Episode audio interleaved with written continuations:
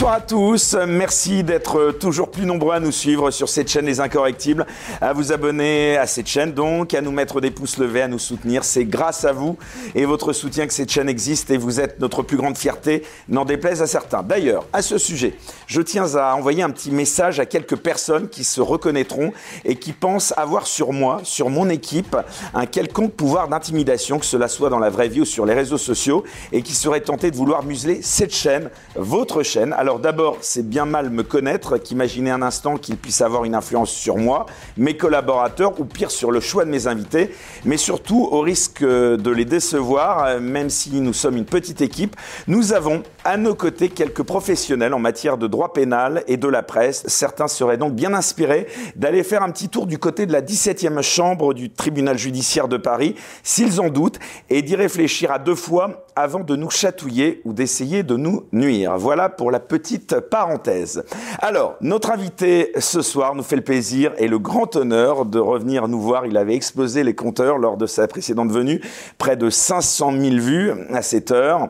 Depuis le début de la crise du Covid, ce chercheur est étonné du décalage toujours plus grand entre les analyses présentées par les médias et les gouvernants en France comme à l'étranger et la réalité chiffrée de la maladie. Depuis le 11 mars 2020, il publie des notes régulières appuyées sur les données épidémiologiques officielles. Il critique sévèrement la mise en place d'une politique de la peur, je le cite. Il fait le récit dans un nouveau livre intitulé Covid-19, une autre vision de l'épidémie. Eh bien, il y fait euh, le récit euh, de toutes ces incohérences dans la gestion de cette épidémie ainsi que des contradictions et erreurs de nombreux responsables. Ces analyses sont bien entendu toutes documentées, chiffrées et les sources sont présentées. Alors pour lui, l'épidémie de Covid a montré la faiblesse de nos dirigeants qui ont réagi de façon désordonnée, selon lui disproportionnée, et aurait gravement nuit à la confiance générale. Il est épidémiologiste, chercheur à l'INSERM et spécialiste des épidémies de maladies infectieuses.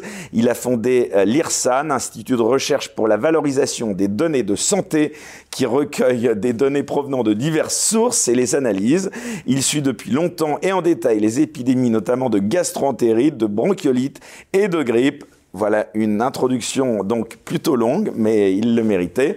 Vous l'avez reconnu, Laurent Toubiana, bonsoir. Bonsoir, merci de m'accueillir. Bah, merci infiniment à vous, hein, je le disais, de revenir. Hein. c'est assez rare, mais on est plus qu'honoré. Hein. C'était le cas d'ailleurs euh, récemment pour euh, Michel Onfray, qu'on avait également reçu une seconde fois. Alors Laurent Toubiana, je le disais dans cette longue introduction, la dernière fois que vous étiez euh, venu dans cette émission, vous étiez mon invité pour évoquer bien sûr votre parcours, mais également votre état d'esprit de l'époque. Alors cette fois, je souhaiterais que nous parlions en profondeur donc de ce nouveau livre. Hein. Donc on le rappelle, Covid-19, une autre vision de l'épidémie. Ils ne pourront pas dire qu'ils ne savaient pas les vérités d'un épidémiologiste paru aux éditions de l'Artilleur. Alors cette fois, donc, je souhaiterais qu'on parle en profondeur de ce livre. Euh, j'aimerais, euh, avant d'aborder le fond de ce livre, qu'on revienne avec vous d'abord sur sa genèse, Laurent Toubiana. En effet, en préparant cette émission, j'ai réécouté celle de janvier dernier, dans laquelle euh, vous m'expliquiez vouloir vous retirer, au moins temporairement, du débat public et de l'agitation médiatique, je vois sourire. Et voilà que vous publiez donc un peu plus de quatre mois plus tard un nouveau livre choc qui fait déjà fortement parler de lui. Alors première question que j'ai envie de vous poser, pourquoi avoir décidé de publier donc ce nouveau livre et de retourner une fois de plus dans l'arène du débat public? Pourquoi vous infligez de nouveau une telle épreuve? C'est une bonne question à laquelle j'ai pas vraiment euh, réfléchi là tout de suite. En, fait, euh, il y a chez moi probablement une pulsion de, pas de vérité, parce que je, ne détiens pas la vérité, mais simplement euh, euh, l'envie de, de, montrer ce que je vois et ce que je connais. Et c'est plus qu'une envie, c'est un devoir, euh, selon moi. Ça fait probablement des années maintenant que c'est la mission d'un chercheur de, euh, bien sûr, de faire des publications académiques, euh, mais aussi de diffuser euh, au plus grand nombre des connaissances qu'il a, qu'il a par devers lui et, et qu'il a mis en œuvre. ça, je l'ai toujours fait. pour pour des crises comme celle-ci, mais aussi pour d'autres types d'informations. Donc moi, ça fait des années que je, que je, je considère que mon métier de chercheur va de, d'aspects extrêmement théoriques euh, à des aspects euh, purement pratiques, c'est-à-dire dans la vie euh, de tous les jours, appliqués. Et donc, il est, ça fait partie de la mission d'un chercheur de diffuser cette information au plus grand nombre. Oui, mais alors j'aimerais, pardon, de revenir à ma question, Laurent Tubiana. Est-ce que vous pouvez d'abord nous rappeler quand même les raisons qui vous avaient amené quand même à envisager de vous retirer du débat public, donc à cette époque?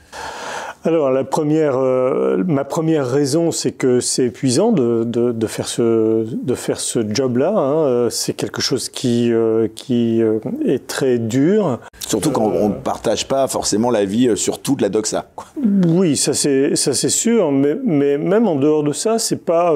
je viens de rappeler que c'était une partie de mes missions, mais c'est une toute petite partie de la mission. il y a beaucoup d'autres choses à faire.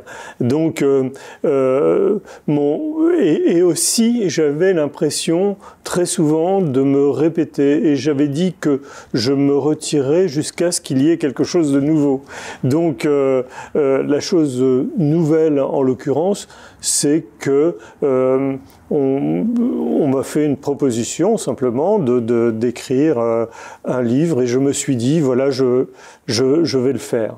J'avais beaucoup procrastiné, hein. je ne voulais pas le faire, euh, j'avais botté en touche, euh, mais là je me suis dit oui bon c'est peut-être le, le, moment. J'étais pas sûr de moi hein, et puis les choses sont arrivées presque spontanément donc voilà j'ai laissé. Alors justement quel est le but de ce nouveau livre Est-ce que c'est être un lanceur d'alerte c'est une sorte de chronique pour l'histoire? Alors sûrement pas un lanceur d'alerte parce que je ne j'ai pas la prétention de, d'avoir, de, détenir par devers moi des choses extraordinaires. Euh, en revanche, oui, tout au, tout au long de, de cette crise, j'ai essayé de dire attention, il y a autre chose à voir, et donc de mettre un certain nombre de jalons, effectivement, pour prendre date sur un certain nombre de choses et dès le début, je l'ai fait. Mais euh, j'aimerais quand même aussi, pardon, revenir à un point qui avait soulevé pas mal d'indignation de la part des gens qui avaient regardé la première émission, euh, donc les incorrectibles à laquelle vous participiez. Euh, vous expliquez, c'était en janvier dernier, être victime de menaces, en tout cas de pression. Est-ce que c'est toujours le cas ou est-ce que ça s'est calmé, Laurent Toubiana? Écoutez, ça s'est évidemment calmé puisque je, je réapparais seulement maintenant. Ce que j'ai fait pendant toute, la, toute cette période de la crise, ça a duré deux ans, je venais au moment où, il me où je ne pouvais plus tenir moi-même, hein, c'est-à-dire où je sentais qu'il fallait que je dise quelque chose de nouveau. Mais je suis venu par toute petite touche euh, et, je, repartais, euh, comme je vous l'ai dit la fois dernière. Donc, euh, lorsque j'arrive, évidemment, il y a une forme de réaction, c'est tout à fait normal, et ces réactions sont plutôt dures. Et puis après, j'oublie, moi, si vous voulez, je ne garde pas en moi les ni les menaces, ni même ce qui peut m'arriver. Enfin, tout ça n'a pas vraiment d'importance. et donc, j'oublie assez facilement les choses. Probablement parce que ces, ces menaces n'étaient pas très grave. Vous les aviez identifiées ou pas euh? Bah oui, elles existent, mais je, si vous voulez, je. De la part de qui, vous saviez? Plus ou moins, oui. Euh, il y a, si vous voulez, il y a des, menaces euh, plus ou moins lourdes. Et puis, il y a des choses qui ne sont même pas des menaces, ce sont des faits. Euh, quand vous voyez, je crois que j'avais évoqué ça, lorsque vous voyez vos contrats ne plus être renouvelés, bah voilà, c'est un fait, c'est tout. c'est une des conséquences, mais comme je peux le dire maintenant, ma vie professionnelle est plus derrière moi que devant moi. Je ne, je ne, je n'ai plus de, de, de, promotion à, à devoir, euh, euh, à devoir me battre pour l'avoir, etc. Enfin, c'est triste de dire ça quand même, parce Pourquoi? que bah, c'est tout de même un, euh, un, aveu quand même de, on va dire quand même d'un système euh, qui est quand même pour le moins euh, critiquable. Alors, euh, est-ce qu'il est encore possible aujourd'hui, je vais poser ma question différemment, Laurent Toubiana, de penser ou d'avoir des avis divergents, notamment sur le sujet de la gestion de cette crise? Oui, de toute façon, il est toujours un peu dangereux d'avoir des, des, idées qui ne sont pas les idées majoritaires. Quoi qu'il arrive. Euh, il y a, c'est ce qu'on appelle le, la le, conformisme, si vous voulez. Euh, c'est toujours dangereux de d'être à côté. Euh, il est beaucoup plus aisé, si vous voulez, d'être dans la majorité et puis de, de, de poursuivre tranquillement son petit chemin. Euh, il y a un aphorisme bien connu, c'est euh, pour vivre heureux, vivons cachés. Donc oui, c'est quand même beaucoup plus confortable de ne pas euh, sortir du, lot, mais ça n'a jamais été mon, mon but dans la vie. Euh, donc euh, voilà, je, je pense même que pour être heureux, il faut savoir de temps en temps avoir la, satisfaction au moins de, de tenter d'apporter quelque chose au débat. c'est pas, je ne dis pas que je détiens la vérité, mais ma, mon travail de chercheur est de proposer des, des, choses nouvelles, même si euh, par moment, ça peut être extrêmement divergent avec, euh, avec la doxa, par exemple, ou avec ce que la majorité des gens pensent. C'est le rôle d'un chercheur de faire ça. Alors, Laurent Tubiana, le titre de votre livre, je le rappelle, donc Covid-19, une autre vision de l'épidémie, ils ne pourront pas dire qu'ils ne savaient pas, donc aux éditions L'Artilleur.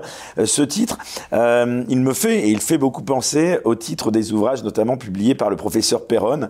Est-ce que c'est un hasard? C'est un choix de votre part? Non, pas du tout. Non, non. Euh, euh c'est vraiment euh, quelque chose qui, pour moi, a été a émergé à, un moment. Je pensais ne pas être seul à dire ce que j'allais dire. Quand j'ai annoncé, lorsque j'ai publié ma première analyse, je pensais que c'était quelque chose de majoritaire et qu'il fallait que, que tout le monde pensait à peu près la même chose. Et donc c'est en miroir, si vous voulez, avec euh, la, la, la, réaction que les autres ont, ont eue, que je me suis aperçu qu'en fait, euh, les gens ne pensaient pas comme moi, et euh, pour autant, cette information-là existait, si vous voulez. Elle existait puisque je l'ai donnée, mais elle existait même euh, avant pour pour un épidémiologiste, euh, connaître le déroulement de ce type d'épidémie était quelque chose de presque euh, évident. Donc, euh, ce que j'ai dit me semblait être une évidence. Et, et donc, voilà, je, je, je, je, me suis dit que il ne pouvait pas ne pas le savoir, puisque moi je le savais. Voilà. C'est mais alors, pardon, quand j'ai cité le professeur Perron, j'avais une petite idée derrière la tête. Bon, vous dites que vous n'attendez plus aucune promotion dans le cadre de l'exercice de votre métier. Néanmoins, est-ce que vous n'avez pas peur, Laurent Toubiana, de subir le même sort que notamment le professeur Perron ou que d'autres, comme le Fauché notamment, qui ne peuvent désormais plus exercer leur profession? Oui, la différence entre eux et moi, c'est que eux sont des, leur profession, c'est d'être médecin. Moi, ma profession, c'est d'être chercheur ils ne peuvent plus exercer euh, leur, euh, leur métier parce qu'il y a des systèmes de contrôle. Moi, je suis contrôlé en permanence, si vous voulez. Euh, un, chercheur est, soumis à, la surveillance, si vous voulez, au contrôle de ses pairs. Donc, je suis redevable dans ma recherche, devant la communauté scientifique qui évalue mes travaux. Pour l'instant, la communauté scientifique n'a rien dit de, euh, contre ces travaux-là. En tout cas, jusqu'à présent, euh, il y a des évaluations tous les ans et euh, on ne m'a jamais dit que j'étais un chercheur déviant. Euh, je suis un chercheur comme tout le monde, j'ai des résultats, c'est ce, qui, est important. Maintenant, je suis titulaire de mon poste. Si vraiment j'avais commis une faute, bah, je le saurais et on me le dirait. Il se trouve que, très bizarrement, je n'ai pas du tout réfléchi à ça, mais j'ai fait partie du conseil scientifique de l'INSERM il y a quelques années. Et euh, je le mettais dans mon CV. Et d'aucuns disaient que euh, j'étais soi-disant quelqu'un qui mentait sur son CV parce que ça n'apparaissait pas sur le site de l'INSERM. Eh bien, je fais une toute petite réclamation à l'INSERM et euh, l'INSERM m'a réintégré dans, euh, dans, euh, dans son histoire, dans sa longue histoire des conseils scientifiques. Et donc, quelque part, s'ils avaient eu quelque chose à me reprocher, peut-être qu'ils auraient rechigné à le faire. Ils ne l'ont pas fait. Je trouve ça très bien et j'en suis très reconnaissant justement à, euh, l'INSERM en général de ne pas euh, justement jouer et de laisser ces chercheurs faire leur travail. Alors venons-en, si vous le voulez bien, euh, donc Laurent Toubiana, un instant au traitement médiatique de cette crise. Est-ce que vous avez la sensation qu'on peut encore tout dire, que vous êtes entièrement libre euh, sur ce sujet euh, donc de la Covid-19 euh, plus largement. Vous êtes d'ailleurs très critique hein, dans votre livre sur le rôle des médias dans cette crise. En quoi ont-ils eu un rôle nocif selon vous? Alors vous avez remarqué que je suis critique sur une sorte de d'entité que j'appelle les médias assez flou, mais qu'en aucun cas je suis critique vis-à-vis des journalistes. les journalistes, ce sont des gens qui m'ont donné la parole et je leur en suis vraiment reconnaissant. Même ceux qui m'ont beaucoup critiqué, je pense que c'est leur rôle euh, de, de, de, faire ça. Enfin, il y a quand même un conformisme des médias en matière sanitaire, non? Mais bien sûr.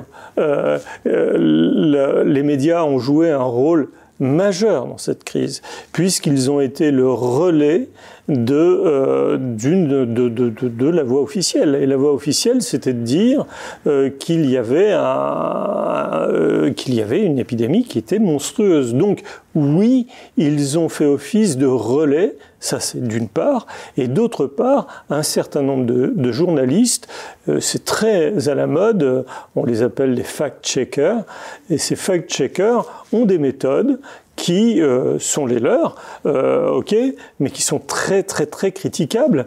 Et d'ailleurs, je les ai critiqués. Euh, donc, il y a à la fin de mon livre une annexe où je, je, montre les règles pratiquement un, vadémécum du fact-checker où chaque, à, chaque, à chaque fois qu'il joue finalement une forme de partition, je pointe le truc et voilà, règle numéro un, c'est euh, en gros ne pas, bah, par exemple, règle numéro un, ne surtout pas interroger le, principal intéressé lorsque quelque chose ne va pas très bien. Non, l'attaquer directement, c'est beaucoup mieux.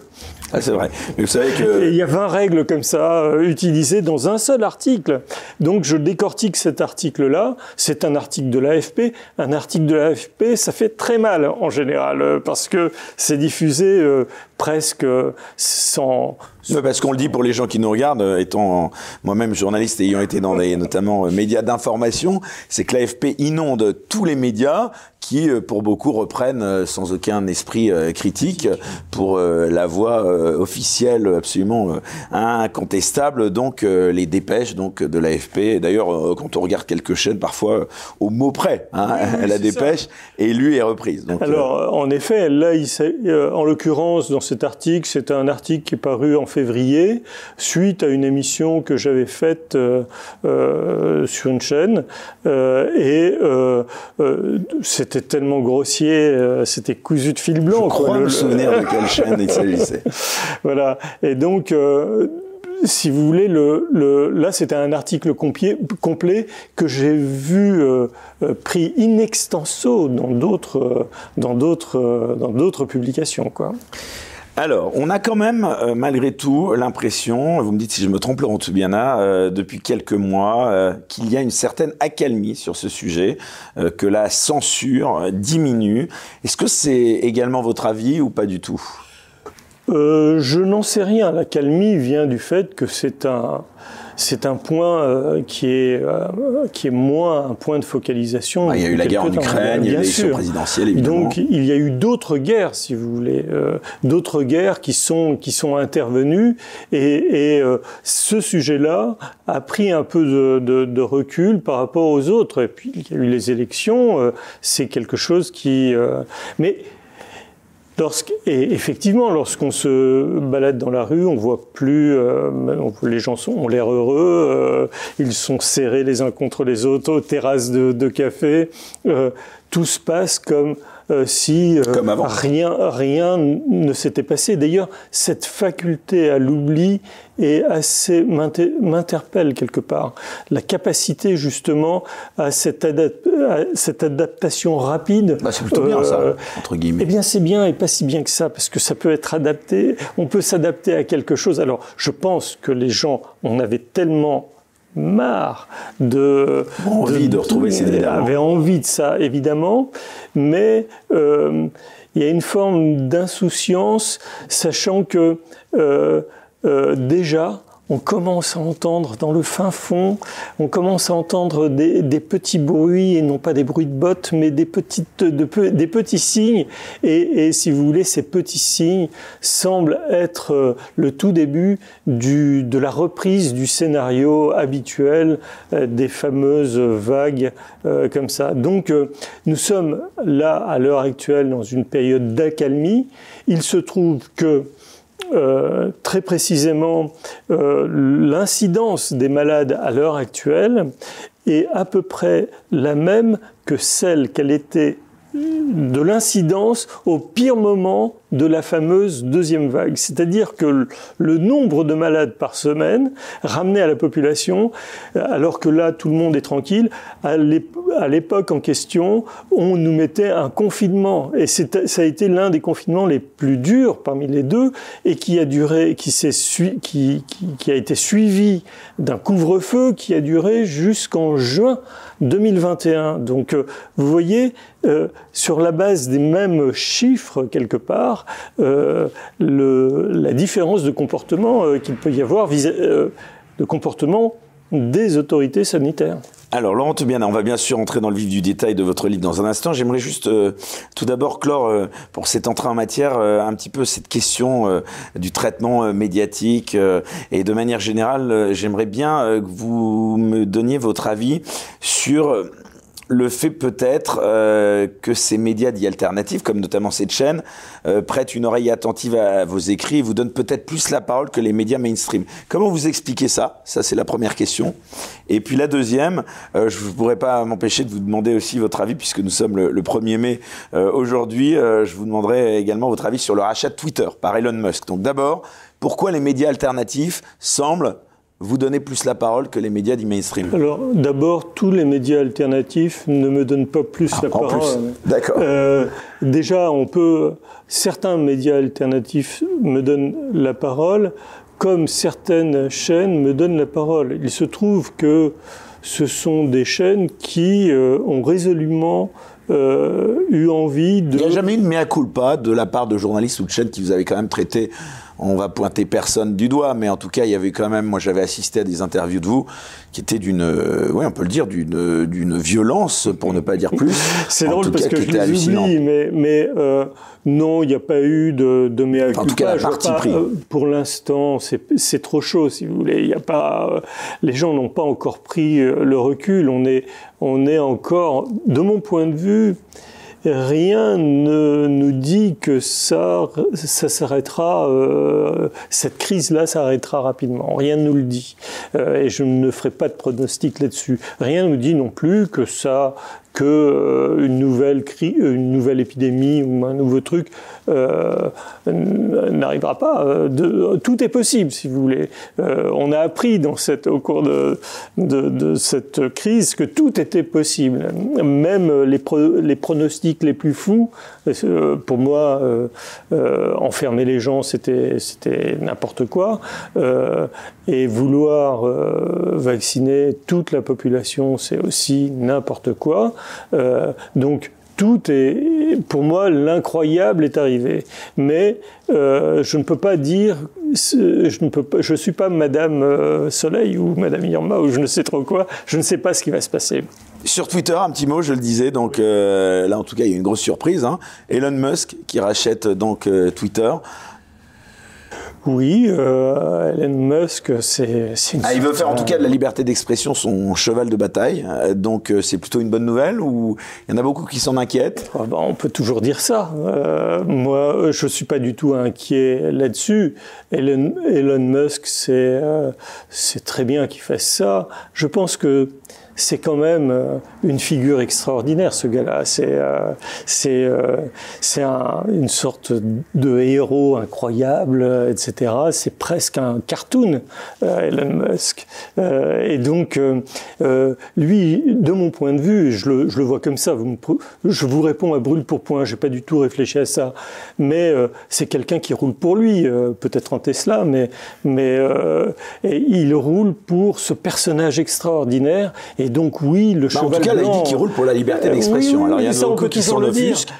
Parce que justement, euh, c'est d'ailleurs étonnant de voir que ceux qui revendiquent euh, à longueur de temps euh, la liberté d'expression, tout Euh, d'un coup, avec vous, ils trouveraient euh, des limites. Non, non, je suis absolument d'accord avec vous, mais j'essaye aussi d'égratigner un tout petit peu, égratigner aussi euh, Le mythe. euh, oui, le mythe. Mais bien sûr, effectivement, euh, ça va de soi. Quelqu'un qui dit euh, je vais défendre la liberté d'expression, on va pas dire non, c'est mal. Écoutez, non, on va pas dire ça. Mais en, en revanche, euh, euh, il y a aussi euh, de la pub pour lui-même, de l'auto-satisfaction, que ça passe par là, bah, tant mieux pour nous. C'est- très bien. Voilà ce que je dis. On, on va voir ce qui se Vous avez un passe. compte Twitter ou pas? Non. si, si, j'en ai eu. Alors, je suis un geek en fait. Ah, Je- oui, oui, oui. Euh, J'ai dû avoir euh, l'un des tout premiers comptes Twitter, euh, probablement l'un des tout premiers comptes Facebook. C'est mon, c'est mon, mon truc. Je regarde comment ça marche. Sous votre vrai nom? Oui, oui, Ah oui, d'accord. oui. Ah non, peut-être pas. J'ai dû avoir pour, pour Twitter, j'avais dû prendre à l'époque un pseudo. Euh, et puis. euh, Bon, écoutez, ça prend du temps, j'ai autre chose à faire, voilà. Euh, J'ai regardé comment comment ça fonctionnait au moment où c'est sorti, hein, il y a très très longtemps, et euh, voilà, je me suis arrêté là. Mais ce sont des gens euh, superbes, hein, ce qu'ils réussissent à faire euh, avec ça. Euh, combien il l'a acheté, dites-moi J'ai un Près de oublié. 44 milliards euh, Voilà, que de ça. dollars. ouais. On a, on a du mal à, à imaginer 44 milliards, ce que ça peut faire, sachant qu'on sait quand même que la crise, selon le président de la République, nouvellement élu, a coûté 600 milliards euh, de- d'euros. C'est lui qui le dit, mais je pense qu'il se trompe. Mais en réalité, c'est plutôt de l'ordre de 450 milliards. C'est énorme euh, quand on réfléchit à ce que ça, ce que c'est euh, pour chacun d'entre nous. Euh, un simple petit calcul, il y a 25 millions d'actifs en France, ça fait en- environ 20 000 euros par personne. Voilà ce que nous a coûté la crise. En tout cas, euh, il avait donc, euh, lors du débat euh, présidentiel de second tour, indiqué que sur les 600 milliards de dettes, il y en avait une bonne partie qui était due évidemment à la gestion de la crise. Donc ces chiffres, voilà, vous les, vous les contestez pas. Voilà. Non, je ne conteste pas, mais c'est énorme. C'est ça qu'il faut. Si vous voulez, il faut quand même essayer de voir les ordres de grandeur. Non, c'est non, c'est ça, parce que quand on vous dit 600 milliards ou 450 milliards, euh, qu'est-ce que ça veut dire pour vous? Il faut ramener ça à son échelle. C'est ça qui est important. Et regardez en gros les ordres de grandeur. Ce que je veux dire ici, c'est que cette crise a coûté un un fric de dingue, comme d'aucuns euh, d'aucuns le disent. C'est un truc incroyable. Euh, donc, euh, il faut savoir que c'est chacun d'entre nous. Euh, ça c'est pas de l'argent magique. Ça, ça ne vient pas du, du ciel. C'est quelque chose qu'il faudra à un moment ou un autre rembourser. Je pense que nous le remboursons déjà. Vous étiez content, en tout cas, de voir Emmanuel Macron réélu, ou est-ce que ça vous a d'abord surpris? Et à titre personnel, bon, vous avez peut-être un devoir de réserve, mais euh, voilà, vous auriez souhaité qu'il y ait une, une inflexion euh, sur un plan de gestion euh, de cette crise. Euh, finalement, euh, Moi, ça m'a étonné comme tout le reste, si vous voulez. Euh, ça m'a étonné, mais en même temps, euh, c'est un étonnement sans l'être vraiment, puisque. Puisque D'ailleurs, le- c'est assez intéressant, vous qui êtes un, un épris des chiffres, hein, puisqu'il a été élu, tout le monde ne cesse de le dire. Bien sûr, victoire absolument incontestable et indiscutable à 58% des voix, mais 58% des voix exprimées. Et quand on regarde dans le détail des chiffres, c'est assez intéressant. Bon, c'est évidemment la France insoumise et, d'autres euh, évidemment partis qui l'ont relevé. Si on regarde bien dans le détail, il a été élu par euh, un peu plus de 30% des inscrits, ce qui est quand même euh, voilà assez. alors ça ne relève en rien, évidemment, n'enlève en rien bien sûr de la légitimité qu'il a, mais en tout cas ça peut interpeller quand même. C'est-à-dire qu'il y a eu près de 30 millions de personnes qui n'ont de facto pas voté pour Emmanuel Macron. Oui, vous voyez, vous êtes en train de faire une belle démonstration là en ce moment. Il y a eu 18 millions donc d'électeurs qui ont voté Emmanuel Macron, 13 millions si je ne me trompe qui ont voté euh, donc Marine Le Pen. Et si on rassemble donc tous ceux qui n'ont pas voté Emmanuel Macron, c'est-à-dire les électeurs du Rassemblement national et tous les autres qui se sont abstenus ou qui n'ont pas voté donc euh, bah, pour lui ou voté blanc, ça fait près de 30 millions d'électeurs. Oui. Et moi, je vais vous répondre autrement. Ça pose pas un problème quand même alors certainement, mais j'ai pas envie de vous répondre là-dessus et je vais, c'est mon droit. Euh, en revanche, je vais. Non, mais je parle pas sur un plan politique. Ça pourrait être un autre candidat. Je, je dirais exactement la même chose. Mais, mais, vous venez de pointer euh, du doigt quelque chose. Vous êtes en train de dire ce que j'ai écrit d'ailleurs dans ce livre, c'est que cette épidémie a été aussi une épidémie de chiffres, euh, une épidémie de de d'indicateurs, euh, euh, utiliser n'importe comment. D'ailleurs, dans le livre, si vous voulez, je fais une longue partie pour expliquer ce qu'est l'épidémie, quelles sont les méthodes de, ce qu'est l'épidémiologie, les méthodes de l'épidémiologie, euh, quels sont les outils qu'on utilise en général et ce que l'on aurait dû donner aux gens. Et là, vous venez quelque part de, de, de faire la démonstration de ce que je dis dans, dans, dans le livre, c'est-à-dire que la recherche du dénominateur, c'est-à-dire que en ce moment, le dénominateur que vous donnez, c'était c'est euh, le nombre d'inscrits, etc. Et vous voyez que simplement inscrits simplement en changeant le dénominateur, vous avez une vision différente de, de l'événement, qui est là un événement électoral. Eh bien, c'est exactement la, même, chose pour les, pour les épidémies. Vous pouvez interpréter, et selon le chiffre que vous allez donner, vous allez pouvoir faire plus ou moins peur aux populations. Lorsque on utilise euh, finalement des incidences, c'est-à-dire vraiment l'outil qu'on utilise en, en, épidémiologie, lorsqu'on les ramène à la population, on s'aperçoit que les chiffres sont tout à fait standards et en plus ça nous permet de les comparer avec d'autres épidémies. Et c'est ça, c'est une des choses que je montre dans ce livre et surtout je compare avec d'autres épidémies qui elles sont censées être bénigne, euh, censée être euh, mineure. Eh bien, c'est exactement ce que je montre là. Et ce que je montre aussi, c'est que les mesures mises en place n'avaient aucune justification par rapport à euh, l'épidémie elle-même. Alors justement, euh, ce livre, donc Laurent Toubiana, paru donc on le rappelle il y a quelques jours seulement, est sous-titré, hein, je le montre euh, donc à, l'image sur le bandeau donc posé par votre éditeur, je cite les vérités d'un épidémiologiste. Alors ça m'amène à vous poser des questions sur justement ce regard particulier, spécifique que peut avoir un épidémiologiste sur cette épidémie, l'apport euh, spécifique donc que vous pouvez euh, euh, vous donc en cette qualité avoir. En somme, en quoi le regard d'un épidémiologiste est différent ou peut-être différent de celui d'un médecin ou d'un spécialiste en virologie? Ah oui, oui, d'accord. D'abord, j'aimerais vous dire une chose. Les épidémiologistes ayant travaillé sur les maladies transmissibles comme ça, en France, il n'y en a pas beaucoup.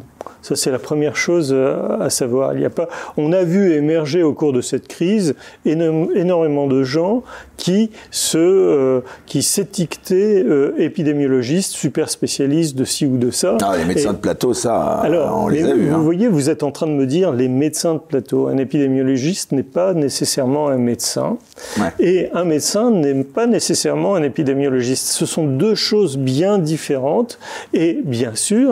Euh, la, blouse blanche, quelle qu'elle soit, euh, l'habit ne fait pas le moine, mais si, en réalité, euh, lorsque vous revêtez une blouse blanche, vous avez une autorité. Justement, on de blouse blanche, pardon. vous voyez forcément à, qui euh, je fais allusion, peut-être à qui vous faites allusion. Non. En quoi bah justement, vous allez voir, en quoi votre regard, votre rapport est-il différent de celui, par exemple, au hasard, d'un Didier Raoult, pour ne citer que lui, par exemple? Lui, il est en blouse blanche toujours. Ah, Hein, il- on le voit à son bureau. Il est en blouse blanche Marseille. parce que c'est un médecin et c'est un médecin et en plus c'est un chercheur. Lui, il a cette double casquette. Et spécialiste. Il est praticien hospitalier et il est en plus, euh, il est en plus chercheur. Et puis en plus, il dirige euh, euh, l'IHU. Donc Il est tout, quoi.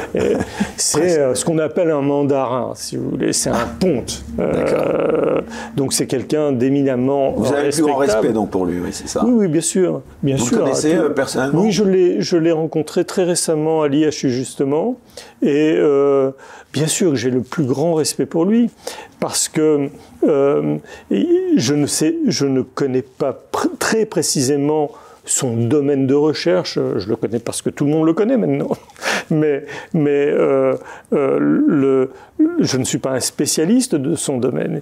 Lui s'est d'ailleurs exprimé sur son domaine d'expertise.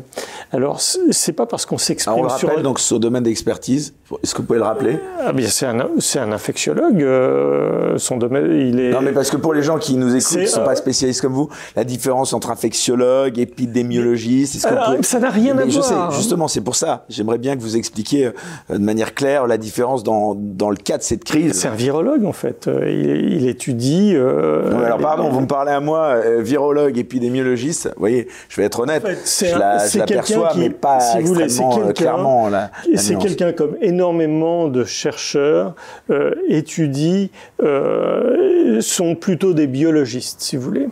Un épidémiologiste, Voilà. c'est pas du tout un, un biologiste. Il, il Voilà, ne c'est quoi un regarde pas. épidémiologiste précisément? Ah, Un épidémiologiste, c'est quelqu'un qui a une vision globale dans les populations, de la santé des populations. Et euh, l'épidémiologie, c'est extrêmement vaste. Il y a bien sûr euh, les épidémies de maladies transmissibles dont on est en train de parler. Et la crise de- du Covid, c'est essentiellement ça, des maladies infectieuses transmissibles. Mais il existe beaucoup d'autres types de, de, de, de, travaux Mais d'épidémiologistes. quelles sont justement ces vérités euh, dont vous parlez euh, qu'un épidémiologiste peut saisir alors que quelqu'un qui euh, ne le serait pas, ne serait pas du métier, euh, ne pourrait pas euh, saisir Eh bien, euh, c'est comme dans tout métier. hein, euh, il y a des, des, des choses, Des méthodes. Pour, des méthodes pour lesquelles on est expert et on ne peut pas s'amuser à, à, à se propulser, euh, euh, je sais pas, mécanicien quand on n'a jamais fait de mécanique. euh, ou euh, voilà, c'est simplement qu'il y a un certain nombre de, de méthodes, de connaissances. Moi, j'ai étudié, les- je, je travaille dans le domaine depuis 30 ans, donc j'ai effectivement depuis 30 ans accumulé un, un certain nombre de connaissances sur la dynamique des épidémies, ce qui m'a permis de, euh, avec, avec des méthodes presque entre guillemets euh, par automatisme, moi, dès le début, euh, je suis allé chercher euh, les données là où elles se trouvaient, euh, je les ai regardées immédiatement, j'ai essayé de quantifier. Martin Blaché, par exemple, il, est, il exerce le même métier que vous, il est épidémiologiste aussi. J'ai pas étudié son, son- le personnage, mais je pense pas qu'on joue dans, exactement dans la même cour. Voilà. Je, C'est je- pour le petit tacle. non, non, non, non, c'est pas, euh, c'est pas ça. Mais euh, Martin Blachier, je pense que c'est plus un entrepreneur, non? Il fait du data mining ou des trucs Également, comme ça. mais il est également euh, médecin et Ah bah, également- médecin, ça veut Oui, pas non, dire ce que je veux dire, il n'est pas Il doit qu'entrepreneur euh, et il, doit était être euh, également. euh, Mais il me semble qu'il est, euh, il fait de la santé publique. Voilà, euh, médecin en santé publique, c'est ça. euh, voilà, Alors mais ça, je ne connais pas. Spécialement. Euh, J'ai dû le, le rencontrer une fois sur un plateau. euh, Bon, en tout cas, est-ce que les politiques je- publiques devraient, selon vous, Laurent Toubiana, euh, davantage s'appuyer sur les recommandations ou les projections des épidémiologistes? Ah ben, il s'appuie sur des projections d'épidémiologistes, Suffisamment, mais pas, selon- mais, mais, Ah, mais, peut-être pas les mais bons. pas les bons. Alors, sûr vous avez Non, non, non, Pourtant, non. attendez, c'est intéressant ce que vous dites là, parce qu'il y avait des épidémiologistes, dites-moi si je me trompe, au sein du fameux conseil scientifique Mais bien sûr, mis ouais. en place par Emmanuel Macron pour le conseiller donc sur les décisions à prendre euh, pour gérer cette crise. Euh, bah voilà, dites-nous, c'était qui Alors, euh, je- Qu'est-ce je- que vous en pensiez je- il faut quand même euh, euh, dire que je plaisante en disant pas des bons. Euh, moi, je ne. Il y a toujours une petite part de vérité dans les plaisanteries. Hein. alors, disons que je connais bien. Alors, d'abord, nous ne sommes pas très nombreux. Il y en a combien, voilà, d'épidémiologistes comme vous à votre niveau Je ne pourrais pas le, quantifier comme ça, mais c'est quelque chose d'infiniment faible. Et d'ailleurs, la plupart des gens qui sont vraiment intervenus pendant cette épidémie, des épidémiologistes qui sont intervenus, viennent à peu près tous du même endroit, c'est-à-dire à peu près tous de la même unité où nous étions à peu près tous réunis. C'était, euh, c'est, euh, je vais le citer, c'est une unité qui avait été fondée par Alain Jacques Valeron, qui est un, académicien très connu. Et euh, en gros, nous sommes tous des enfants de ce personnage qui qui a fait, qui a monté en l'occurrence, le réseau Sentinelle. C'est au sein de son unité que le réseau Sentinelle a été euh, mis en place. Donc c'est une idée de lui initialement. Euh, ensuite, il y a eu, au, fur et à mesure des générations, il y a eu tout un tas d'épidémiologistes qui sont sortis de là, et euh, parmi lesquels il y avait ce qu'on appelle des modélisateurs, et euh, les gens qui sont intervenus assez souvent pendant cette crise sont des modélisateurs, sont des, des gens qui ont dit, bien, il y aura peut-être 500 000 morts, par exemple. mais alors justement, le rôle des épidémiologistes, pardon, est-ce qu'il n'est pas parfois néfaste également? Est-ce qu'ils ne sont pas par nature poussés justement à être catastrophistes dans la mesure où justement s'ils ne le sont pas, euh, personne ne les écoutera quoi? Eh bien écoutez, euh, c'est pas aussi caricatural que ça, mais en effet... Il y avait un célèbre épidémiologiste, vous me dites si je me trompe, britannique, Neil Ferguson, qui avait prédit des millions de morts et qui avait suscité la panique parmi les dirigeants occidentaux. Exact. Euh, c'est quoi votre avis sur, sur, ce monsieur par exemple? Euh, Sur lui en particulier, je vais essayer de... sous l'influence de conflits d'intérêts. Euh, c'était le oui, cas il y a peut-être ça, mais, mais au-delà du conflit d'intérêts, vous savez, euh, les conflits d'intérêts, c'est pas forcément. Il y en a d'ailleurs, c'est quelque chose de présent donc, parmi les épidémiologistes. Est-ce que c'est un domaine de la science médicale qui échappe à ces conflits d'intérêts ou pas Sûrement pas. Et, je vais vous dire, le conflit d'intérêts. Vous, n'en avez pas, rassurez-nous. Non, je n'en ai pas. et je vais vous dire, quelque part, quand je vous ai dit tout à l'heure que je, je n'ai plus besoin de, de faire quoi que ce soit ou de me taire parce que j'ai une crainte de, pour mon avenir, eh bien, le, le, fait de ne plus avoir de crainte, ça me défait d'un euh, conflit d'intérêts, puisque euh, le conflit d'intérêts, c'est pas uniquement de la corruption sonnante et trébuchante. Le conflit d'intérêts est un peu partout. Si vous voulez, lorsque les retours d'ascenseur, les médailles, les, tout, tout une, un tas de choses, les, les promotions, tout ça, c'est du conflit d'intérêts, qui, du conflit d'intérêts très doux. Au-delà du conflit d'intérêts, il existe aussi euh, le, ce qu'on peut appeler euh, tout bêtement euh, le l'ubris. Euh, lorsqu'on est, lorsqu'on est euh, quelqu'un qui a de la connaissance, la connaissance apporte un certain pouvoir. Ce pouvoir, parfois, ça, ça, ça, ça génère des lanceurs, des lanceurs d'alerte. Lanceurs d'alerte, c'est très bien, mais lorsqu'on lance des alertes euh, un peu trop fortes, eh bien, ça peut dériver, si vous voulez, vers une forme de d'autosatisfaction, si vous voulez, et, euh, euh, quelque part, ça, dérive énormément. Et donc, sans craindre grand-chose. Parce que lorsque vous annoncez une catastrophe, même si la catastrophe n'arrive pas, on vous dira jamais euh, que c'était mal, parce que au contraire vous avez averti, donc on a pu mettre en place des, des mesures, et donc vous pouvez même dire que c'est grâce à vous que l'événement n'est pas arrivé. Vous voyez, c'est une forme de piège. Et donc, euh, le lanceur d'alerte comme ça a tout intérêt à être parfois catastrophique. Je dis même plus, il y a une forme de préparation des esprits à une catastrophe qui pourrait arriver. Euh, je ne sais pas si j'en avais parlé la fois dernière, mais, mais euh, quelque part, l'épidémie de H1N1 avait déjà révélé cette propension, si vous voulez, à, euh, avoir un désir d'épidémie. Et donc, euh, c'est euh, c'est quelque chose qui a été dénoncé dans un rapport du Sénat, un rapport euh, parlementaire, où euh, justement on pointait du doigt ce type de comportement qui consistait à dire ah bah oui il va y avoir euh, on a préparé les esprits à ça et, donc ça ce, rapport est tout à fait lisible hein, et, je le décris assez longuement dans mon dans mon livre. Alors justement, je voudrais maintenant, cher Laurent Toubiana, revenir avec vous sur ce qui constitue le fond de votre livre, à savoir la gestion euh, de cette épidémie de Covid-19 qui a commencé, on le rappelle, il y a maintenant un peu plus de deux années. On voit que dans ce livre, vous avez mûri votre pensée et votre réflexion sur ce sujet en approfondissant vos sorties médiatiques et vos écrits publiés pendant ces deux années. Alors tout d'abord, j'ai envie de prendre avec vous un peu de recul et de vous demander quelles sont les spécificités de cette épidémie de Covid-19 par rapport à d'autres épidémies, car dans votre livre, vous expliquez que cette épidémie, elle n'est pas particulièrement différente des autres dans l'histoire oui, euh, alors elle n'est pas particulièrement différente. c'est loin d'être, selon vous, la pire épidémie de l'histoire et même des temps modernes. oui, pourquoi? Parce que qu'est-ce qu'une épidémie? Il faut déjà revenir un petit peu à la base. Hein.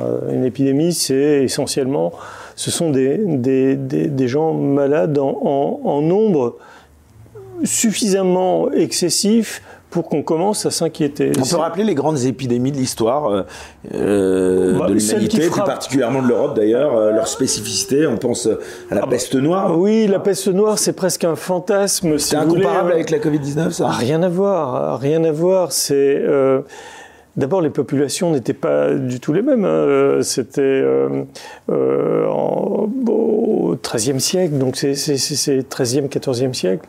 Donc c'est très très euh, vieux. On n'a que quelques réminiscences de ça, mais il est vrai que dans la mémoire collective, lorsqu'on vous parle d'épidémie, c'est la peste noire qui revient, parce qu'effectivement, ça avait été une hécatombe.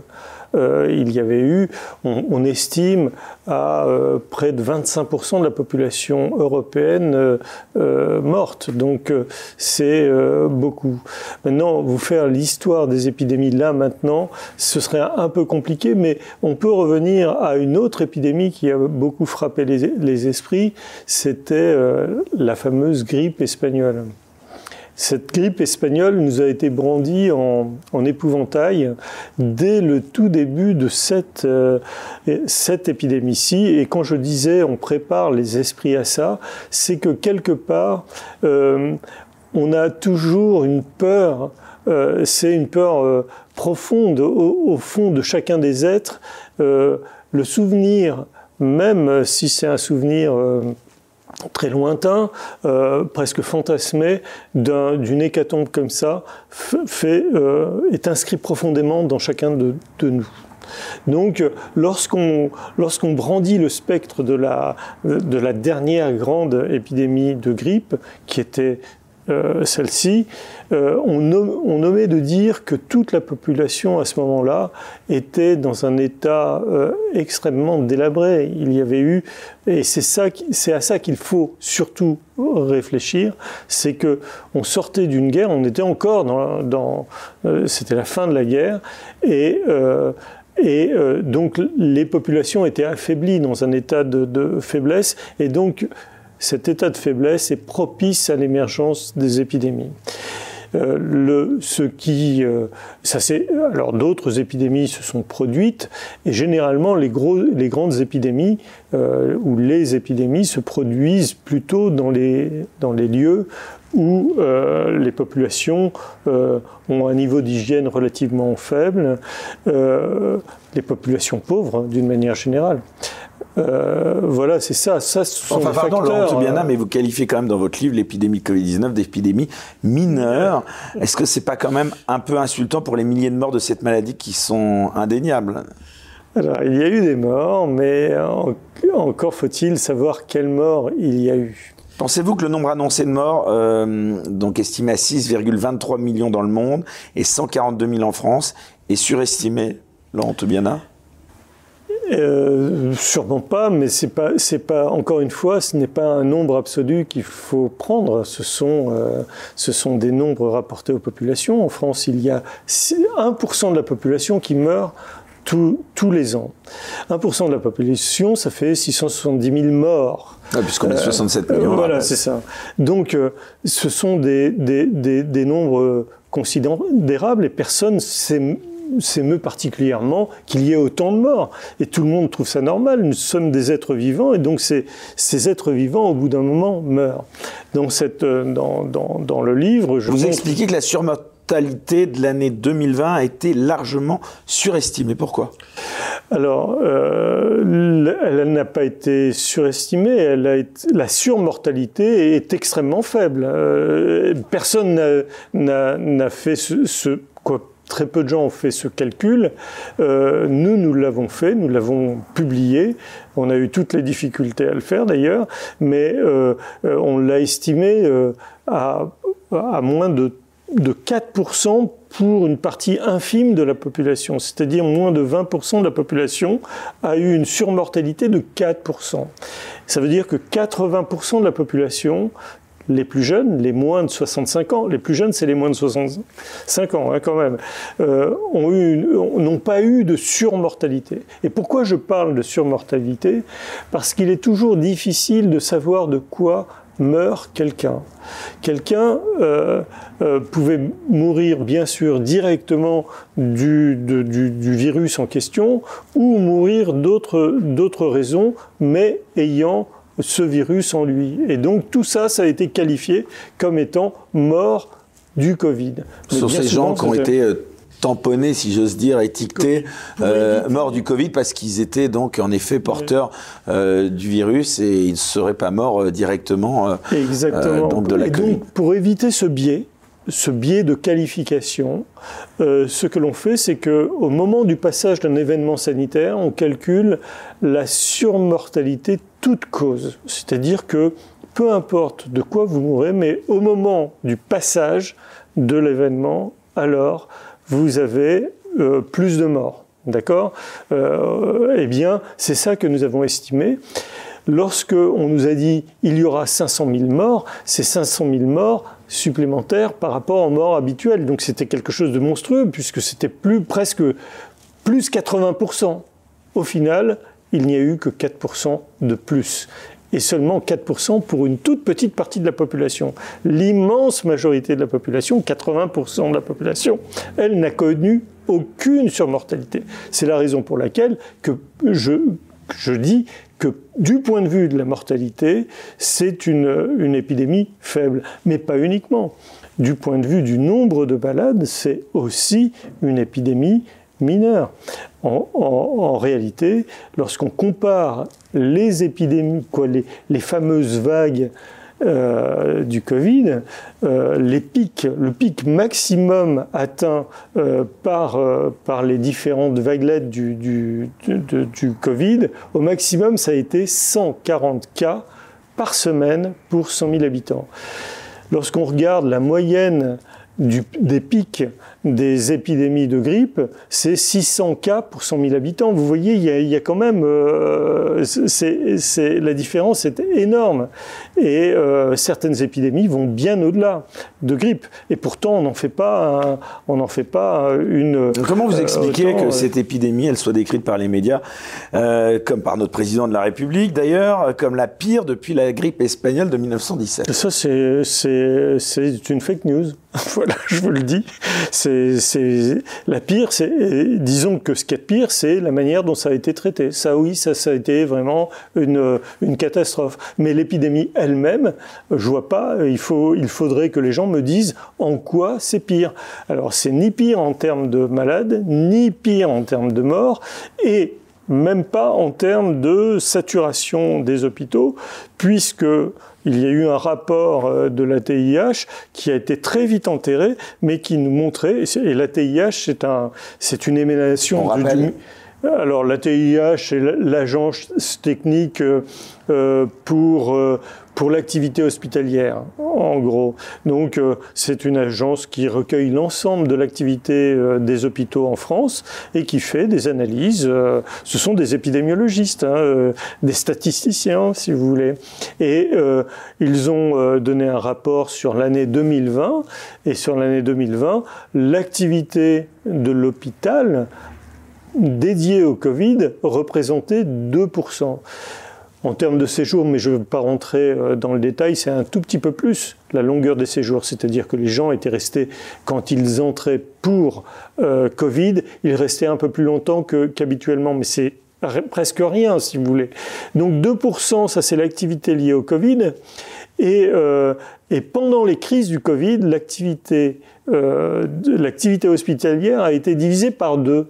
Donc, euh, si vous voulez, euh, on est euh, face à des chiffres qui, sur lesquels les politiques se sont appuyés, quoi, les autorités se sont appuyées pour mettre en place des mesures extravagantes, et pour autant, ces chiffres sont extrêmement faibles. Vous pensez, Laurent Toubiana, plus largement que les statistiques sur la Covid-19 ont fait l'objet de manipulation en tout cas, il y a eu une manipulation terrible c'est celle qui a consisté à, partir. Moi, je considère, si vous voulez, je vais revenir un petit peu, qu'il y a eu une phase dite de sidération.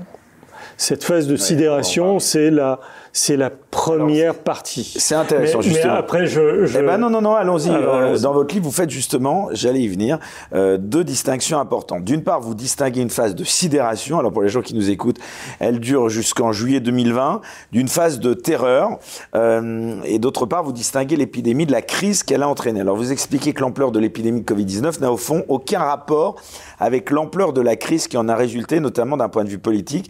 Est-ce que vous pouvez nous préciser cette idée. Oui, mais je répondrai quand même à votre question. C'est pas pour autant que je, je l'ai oublié. Je vais essayer d'y répondre en répondant à celle-ci.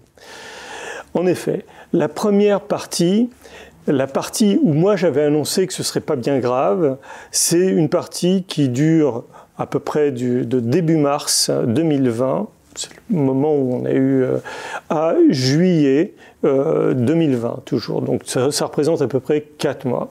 Il y a eu une phase d'à peu près deux mois pendant lesquels nous étions en phase épidémique et puis après il y a eu un relâchement. Cette première phase, je, l'ai appelée phase de sidération. Sidération parce que tout le monde a été un peu euh, surpris par euh, l'émergence de ce phénomène à tout point de vue. Euh, et donc la panique a été généralisée.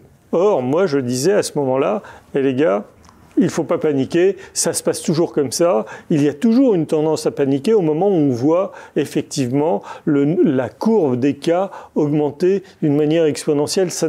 Ça, arrive tout le temps. Depuis des années et des années, les hôpitaux chargés, etc., etc., ça arrive tout le temps. Alors tout à l'heure, je vous ai dit qu'il n'y avait que 2%. Ça ne veut pas dire que dans certains services hospitaliers, il n'y avait pas des, euh, une saturation. Mais ce que je veux dire, c'est que tous les services n'étaient pas tous saturés comme ça, loin de là.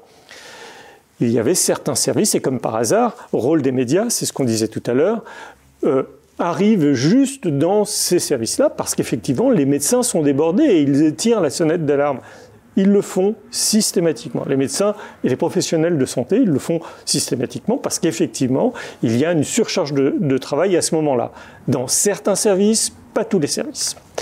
Maintenant, cette phase donc de sidération, c'est la phase où il y a eu une panique et les gens, les autorités, ont mis en place une mesure qui n'avait jamais été mise en place jusqu'à présent, c'est le confinement. On va pas revenir là-dessus, mais au bout d'un certain temps, l'épidémie a, vécu ce qu'on appelle sa dynamique naturelle, son histoire naturelle, et est revenu à une phase très basse dès, euh, dès le 11 mai, je crois. Il y avait presque plus de, de cas de, de, Covid. Et puis après, on a eu une phase de relaxation où il y a eu des manifestations dans les rues, souvenez-vous, euh, les fêtes de la musique, etc., etc.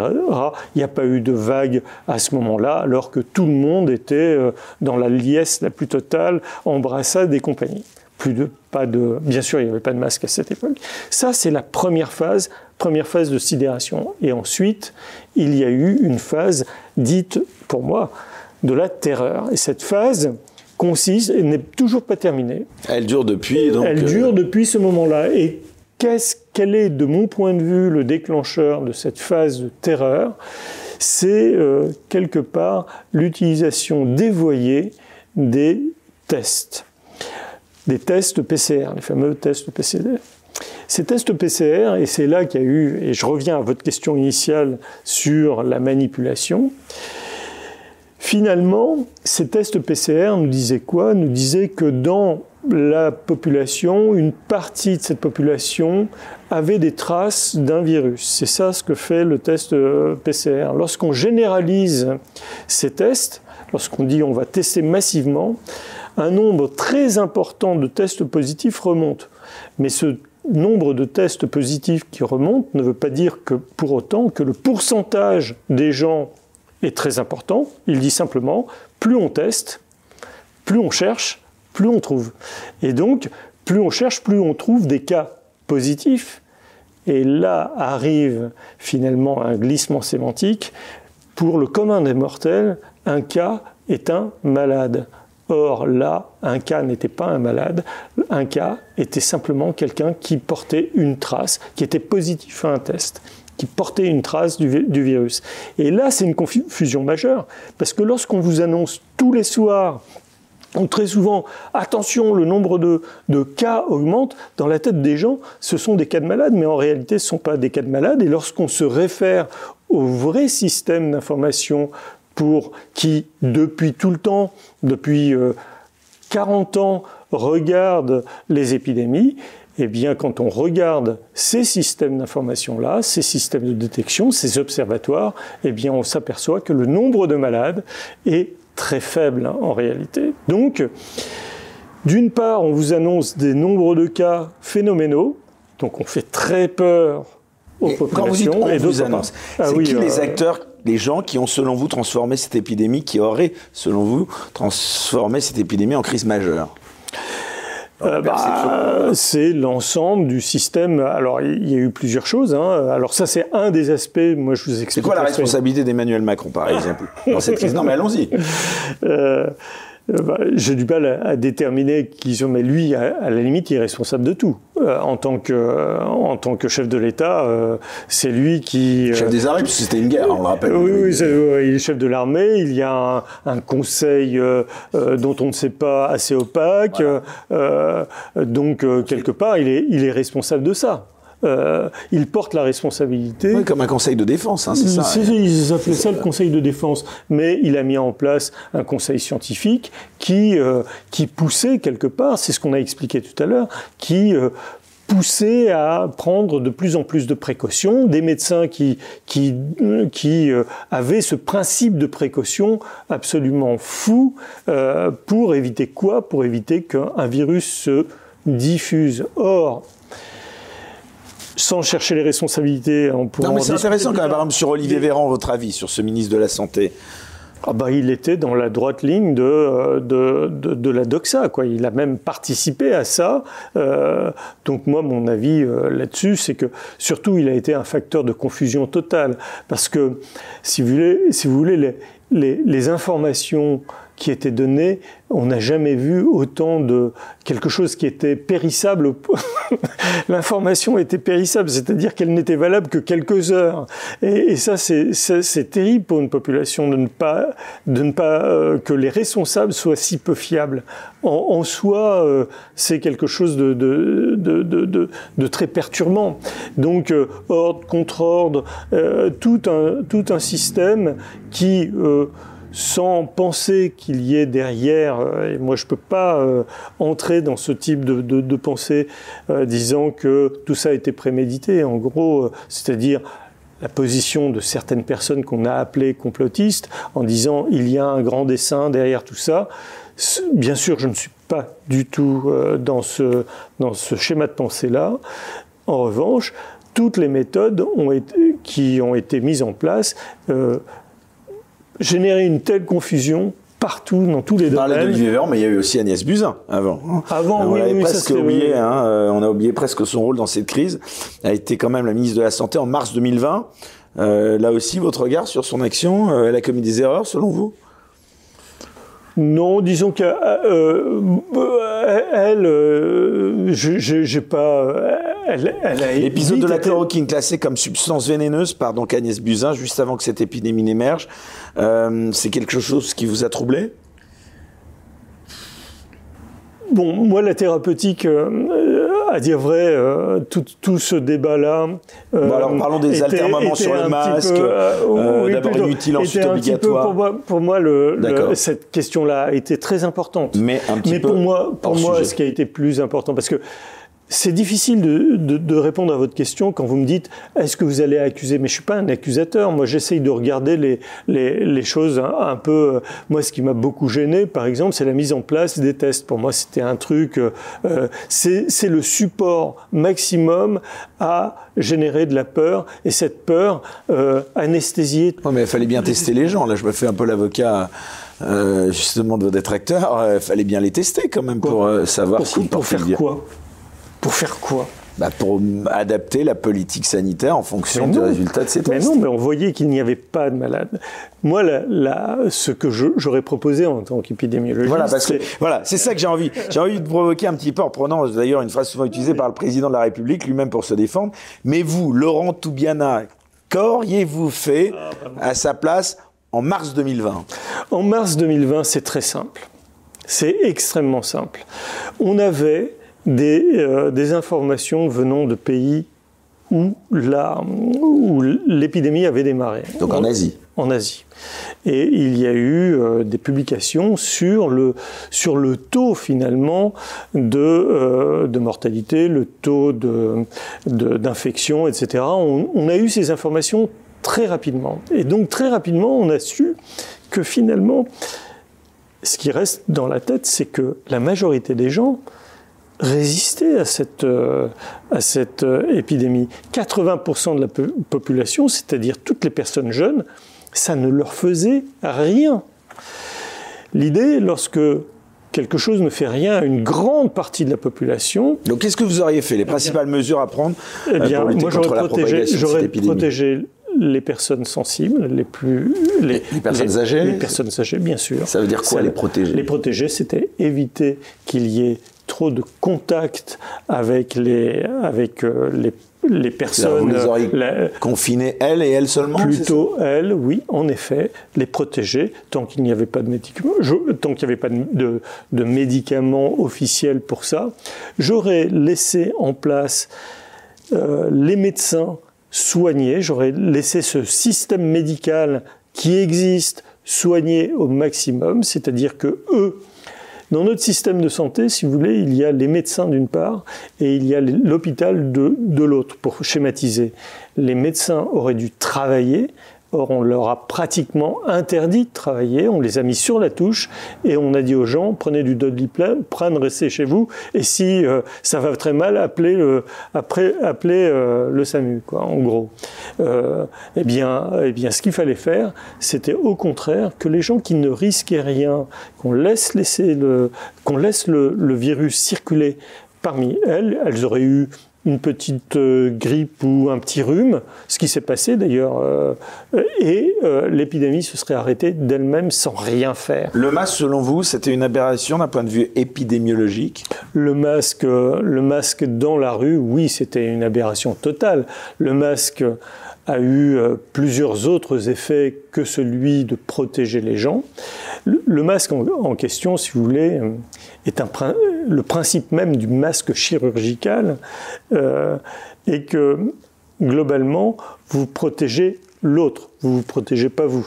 Alors que la plupart des gens, lorsqu'ils portent un masque, croient qu'ils se protègent. Il n'y a que les masques FFP2 qui, qui permettent ça. Et encore, il faut qu'ils soient particulièrement bien utilisés. Mais la plupart des gens pensent que lorsqu'ils mettent un masque, ils, euh, se protègent. Pas du tout. Pour que ça fonctionne, il faut que tout le monde porte un masque pour que tout le monde puisse protéger tout le monde. Dès qu'il y en a un qui ne porte plus son masque, c'est foutu. Le principe même ne fonctionne plus. En revanche, le masque a été symboliquement quelque chose de très fort. D'une part parce que c'est un marqueur de danger, parce que finalement une épidémie, c'est comme une sorte de, de mal invisible. C'est ça, hein, une épidémie. Hein. c'est, euh, quand on parlait tout à l'heure de fantasme, une épidémie, c'est quelque chose qu'on ne peut pas voir, on, la ressent quelque part. Et donc, pour marquer le danger, le masque était très utile pour, pour faire prendre conscience, c'est une signalétique si vous voulez, pour faire prendre conscience qu'il y avait quelque chose de grave qui se passait. Donc maintenir dans la population la conscience qu'il y avait des choses de, euh, qui, se passaient euh, très dures. Or, il se passait rien de très dur. Donc ça, d'un point de vue symbolique, ça a été très fort. Et puis d'un autre point de vue, ça a été aussi l'acceptation de choses, d'un outil qui ne servait l'acceptation par toute une population de quelque chose dont on savait que ça servait à rien, euh, ou pas grand-chose. Mais les gens ont accepté de faire ce geste parce que ça ne les engageait pas beaucoup. Croyaient-ils Mais on sait très bien que dans les techniques marketing de base, lorsque vous acceptez quelque chose qui ne vous engage pas beaucoup, en fait, c'est la porte ouverte à accepter des choses qui vous engagent beaucoup plus par la suite, que vous n'auriez pas accepté si elles avaient été données. on vous a préparé. On a préparé le terrain. Et donc, en acceptant, les gens, en, vendant le masque, ont dit oh, écoutez, c'est pas grand chose de porter un masque. Et de fait, les gens se disaient bah, finalement, on va se protéger, mais on se protège de rien. Effectivement, c'est pas grand-chose, mais en tout cas, on, a accepté, on a accepté quelque chose qui n'était pas acceptable. Mais comment vous expliquez, Laurent Toubiana, que malgré ce que vous dites, qui semble très convaincant, tous les pays du monde développés presque sans exception aient mené la même politique? C'est tout de même un argument de poids euh, à mettre au crédit de nos dirigeants, non? Vous trouvez pas? Ben non, moi euh, je ne pense pas que la raison soit nécessairement liée à la majorité. D'une manière, manière, générale, la majorité, c'est, ça peut être aussi une forme de mimétisme. Et euh, on a appris très récemment que beaucoup de ces pays-là étaient euh, conseillés par à peu près les mêmes personnes. Donc, mais ça on l'a appris récemment, on ne le par savait qui, pas. en l'occurrence oh bah, Par des conseillers des conseillers, les, les, les, les Non, mais là, vous parlez de conseils au niveau mondial, c'est ça? Enfin, de laboratoire Non, de, non, non, mais vous savez très bien, les, les, les, les, petites officines de conseil en tout genre. Euh, ah, vous voulez un cabinet de conseil, c'est ça? Oui, voilà. c'est ça. Vous savez, un, un, cabinet de conseil, qu'est-ce que c'est? C'est comme une abeille qui, qui vole de, de, de fleur en fleur. Euh, c'est-à-dire qu'on prend, euh, on prend du pollen là, puis on va polliniser ailleurs. Bah, c'est ça un cabinet de conseil. En gros, on arrive, on arrive chez vous, on vous dit on va vous conseiller, on récupère toutes vos datas et puis après on va pouvoir les vendre, euh, vendre en tout cas les mêmes conseils à droite et à gauche. C'est ça un cabinet de conseil. Il faut quand même euh, euh, dé, démystifier le truc. Hein. En gros, bah, allons-y, rentrons dans le vif du sujet à ce propos.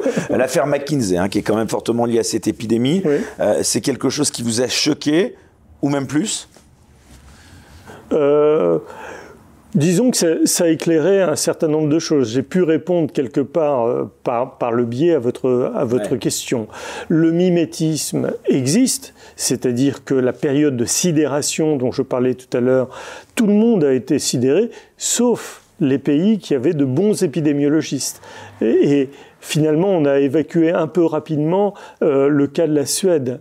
Le cas de la Suède, c'était un épidémiologiste qui était à la tête de, des décisions des autorités de santé et lui a décidé de ne pas confiner. Et au final, il a eu un, nombre, un nombre, quoi. L'épidémie a été exactement la même que partout ailleurs, sauf que eux n'ont pas du tout confiné leur population. C'est-à-dire que leur population a beaucoup moins souffert des mesures que toutes les populations européennes qui ont mis en place toutes ces, toutes ces mesures-là d'une manière assez mimétique, on va dire. Euh, voilà. Laurent Tubiana, dans votre livre, vous analysez donc, on le rappelle euh, encore une fois, de manière extrêmement précise, ce glissement hein, que vous appelez euh, de la phase de sidération vers la phase de terreur, ce glissement vers un gouvernement de la peur, même si j'osais. Mmh. donc, si je dois bien vous résumer, on pourrait dire, selon vous, c'est votre opinion, que les politiques et les médias auraient systématiquement donc choisi les indicateurs les plus alarmistes pour faire peur à la population? C'est ça, en gros, si on doit schématiquement, euh, globalement résumer. Oui, euh, c'est extrêmement. D'ailleurs, euh, très tôt, nous avions publié avec, à l'initiative de Laurent Mucchielli une chronique euh, dans le Parisien, si je me souviens bien. Le JDD nous avait viré euh, après la deuxième, la deuxième. Mais on avait publié donc une tribune, pas une chronique, une tribune qui euh, disait nous ne voulons plus être gouvernés par la peur. C'était 30 chercheurs qui l'avaient signé initialement, qui ont été suivis par 200 autres après. Donc cette, cette tribune avait été largement suivie par, par un grand nombre de scientifiques et de professionnels de santé. Et nous ne voulons plus être gouvernés par la peur parce que effectivement, c'était le, c'est le ressort pour faire adopter euh, c'est un, ressort pour, empêcher de penser, puis euh, croire. Aujourd'hui encore, on croit que cette épidémie est extraordinaire. Or, euh, non, ce qui est d'extraordinaire, c'est le traitement de cette épidémie. C'est ça. D'ailleurs, dans votre livre, alors euh, vous démontez la notion de vague. Là encore un mot qu'on a entendu énormément. nous en avons connu un certain nombre depuis deux ans. Est-ce que vous pouvez nous expliquer, Laurent Toubiana, pourquoi la notion de vague épidémique ne s'applique pas à cette épidémie? Selon vous Alors, euh, les, euh, la notion de vague existe. Hein. Je n'ai pas dit que ça n'existait pas, hein, euh, loin de là. Le fait qu'on voit bien tous les ans réémerge à période très régulière euh, des épidémies de grippe, des épidémies de gastroentérite, des épidémies de bronchiolite, euh, tout ça, on a l'habitude d'oreillons, de rougeole, euh, de varicelle, etc. On, on c'est inscrit dans notre connaissance commune presque intuitive. Donc on sait ce que c'est qu'une une vague épidémique. Mais ces vagues épidémiques, elles ne sont pas nécessairement euh, vrai tout le temps. Euh, il y a eu énormément d'épidémies où il n'y avait pas de vague. Donc c'est pas quelque chose de nécessaire. C'est pas c'est pas euh, inclus. Et puis après, ce qui se passe, c'est que la notion de vague telle qu'elle avait été mise en place était intimement liée à la mesure de confinement. C'est-à-dire que le confinement, une fois qu'il avait été mis, servait à quoi? À limiter les, euh, euh, contacts entre les gens pour éviter que justement l'épidémie diffuse. Donc en mettant une sorte de confinement, de, de, sarcophage sur la population, eh bien on évitait la circulation du virus. Et donc le taux d'infection de la population était très faible. Dès qu'on enlève le, sarcophage, quoi, le confinement, eh bien, la population n'étant pas euh, immune, si voulez, n'ayant pas développé euh, leur système immunitaire contre le virus, et le virus circulant toujours, eh bien, ça générait une nouvelle vague. D'accord? Et donc, normalement, dès qu'on a enlevé le confinement, quelques jours plus tard, l'épidémie devait repartir. C'était dans le fameux modèle du confinement. Or, ce qu'on a vu, c'est qu'il n'y a pas eu d'épidémie euh, et tout de suite après.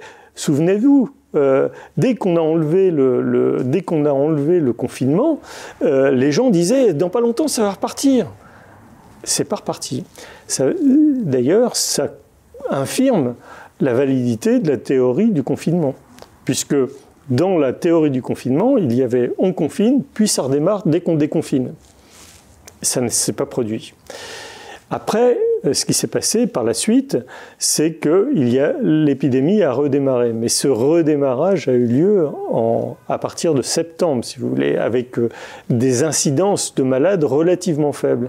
Mais il se trouve qu'à ce moment-là, il y avait des viroses qui, euh, qui traînaient un petit peu partout. Et c'est normal qu'une épidémie de, de, maladies infectieuses euh, redémarre à cette époque-là. Ça redémarre euh, tous les ans presque.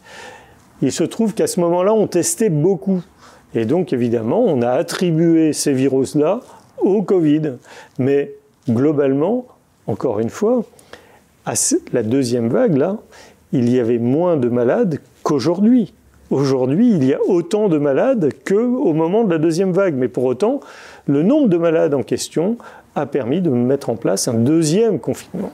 Alors comment vous expliquez, Laurent Tubiana, que le gouvernement euh, se soit tant appuyé sur la peur des gens euh, En quoi ça consiste d'ailleurs, un gouvernement par la peur? Parce que quand on y réfléchit bien, euh, un gouvernement par la peur on pourrait presque dire que c'est un peu une forme de dictature aussi. Hein. Il, y en a, il y en a qui. Est-ce que vous iriez jusqu'à parler, comme certains ont pu le faire, euh, d'une dictature Covid?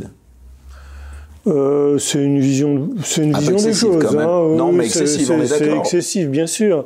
Le, mais comment disons vous, que, vous expliquez que cette politique, donc... Euh, il y a deux versions dans mon explication. Il y a une version gentille et une version méchante. Ouais, alors, dites-moi, donnez-moi les deux.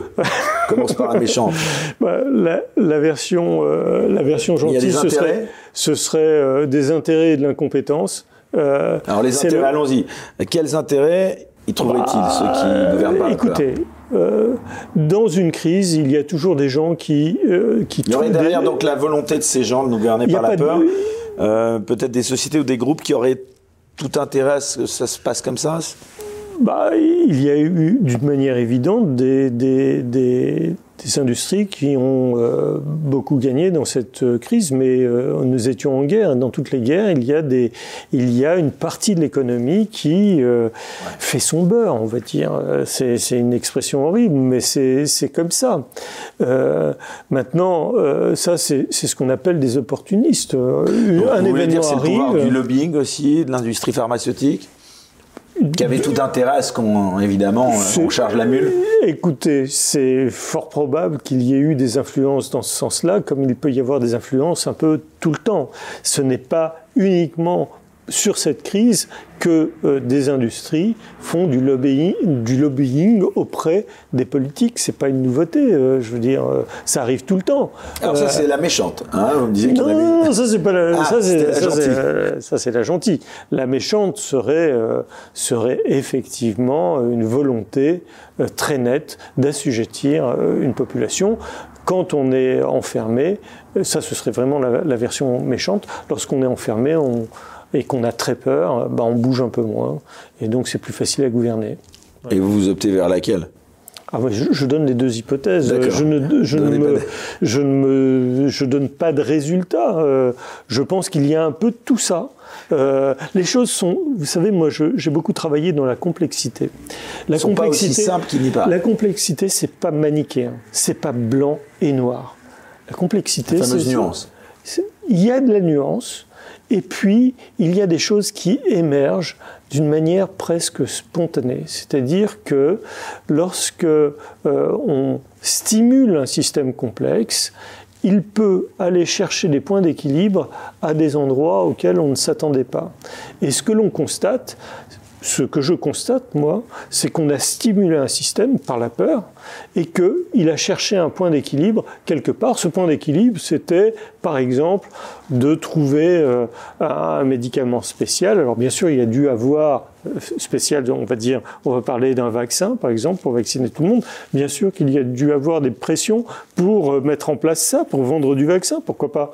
Mais à la limite, j'ai presque envie de dire, une industrie, c'est son job, elle doit vendre, donc elle doit faire du business. Et c'est, on, peut le regretter, euh, on, peut regretter ça, mais c'est quand même le jeu économique.